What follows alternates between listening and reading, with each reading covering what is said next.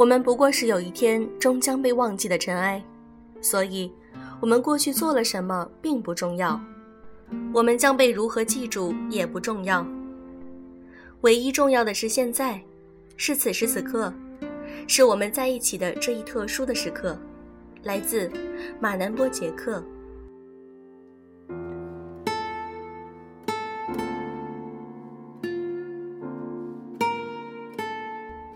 用声音触碰心灵，各位好，欢迎大家来到优质女子必修课，我是小飞鱼。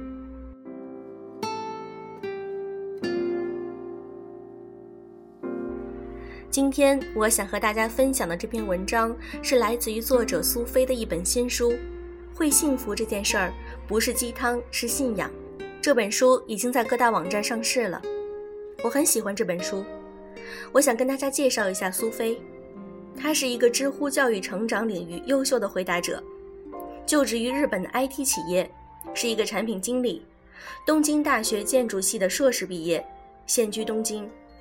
他有着很丰富的人生经历。二零一二年参与创建留学生 NPO 项目，第一次走出亚洲踏上欧美，和伊朗朋友一起去看伦敦奥运会，在剑桥街头偶遇霍金。连续两年在日本的就职辅导机构担任讲师，分享在日本留学的经历与就职心得。这样一个优秀的女生会给我们带来哪些好的文章呢？今天我想和大家分享这本书中其中的一篇文章：拒绝是最理性的温柔。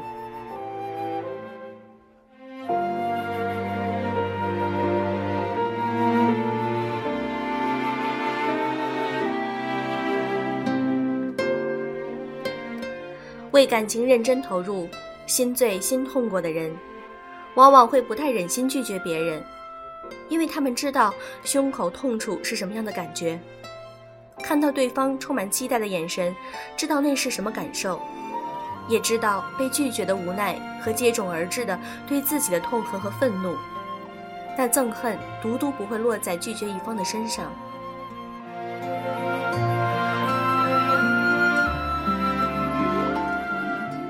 在很久很久以前，我曾经拒绝过一位好友的告白，冷漠的、残忍的拒绝。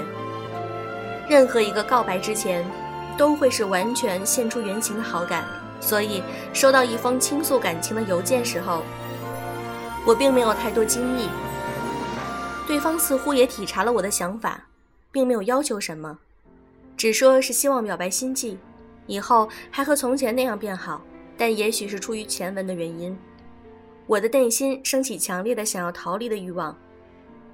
不，我们朋友也不能做，从此就各自陌路，当做没认识过好了。我这样回复。由于对对方并无什么留恋，从此也就这样断了联系，甚至连狠心的努力都不需要。那之后，我交了其他男朋友，就这样淡忘了这段友情。直到过了两三年以后，忽然又一次收到对方的信息：“最近你还好吗？前几天有一个女孩向我告白，直到今天我才理解当初你为什么那样拒绝我，并且也拒绝继续当朋友的原因。如果当朋友就是继续给对方可能性，那样做的话，就扼杀了他喜欢上别人的可能性。”一直对和我的关系抱有幻想，其实是害了他。当时被你拒绝以后，我最开始也很痛苦，但也因此能很快的走出来，开始接触其他女生，后来交了女朋友。谢谢你。我很惊讶，其实当初的拒绝只是出于自己不快的自私举动，并无太多深意，可却得到了对方的感谢。从那之后，我就有了这样一个原则：凡是被告白，自己又觉得和对方不可能有朋友之外发展的，一律严正拒绝，并且从此尽量减少作为朋友的交往。在他人看来，也许是冷漠，却是我能给的最理性的温柔。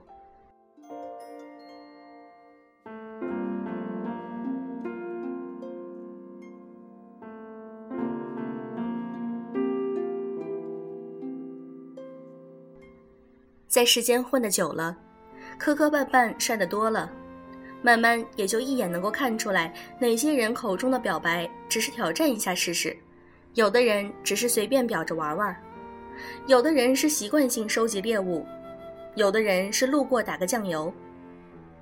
因为心里其实无所谓，所以表示好感的话语也就说得特溜，慢慢散发出魅力和得心应手的气味儿。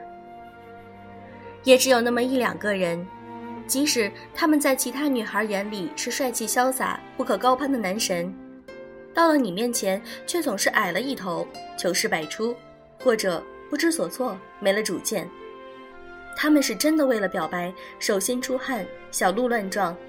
斟酌了五六日选的地点，失眠了一宿择的台词，愿花光所有运气，献出所有真心，只为换你一个肯定的答案。遇上这样的人，即使对他没有感觉，也会生出一种心疼。一是为了那不可多得的只对自己的真心情感，二则是会想起同样的不安和衷肠，分不清是为他。还是为当年的自己。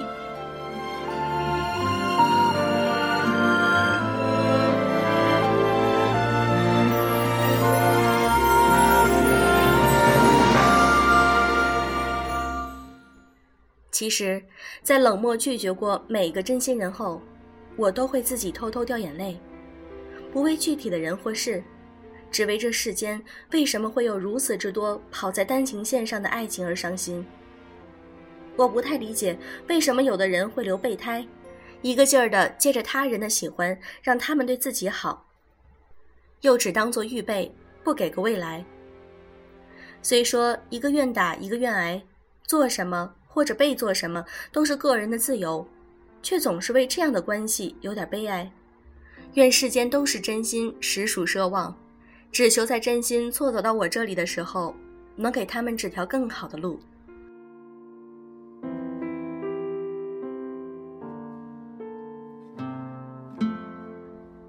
苏菲的这篇文章分享完了。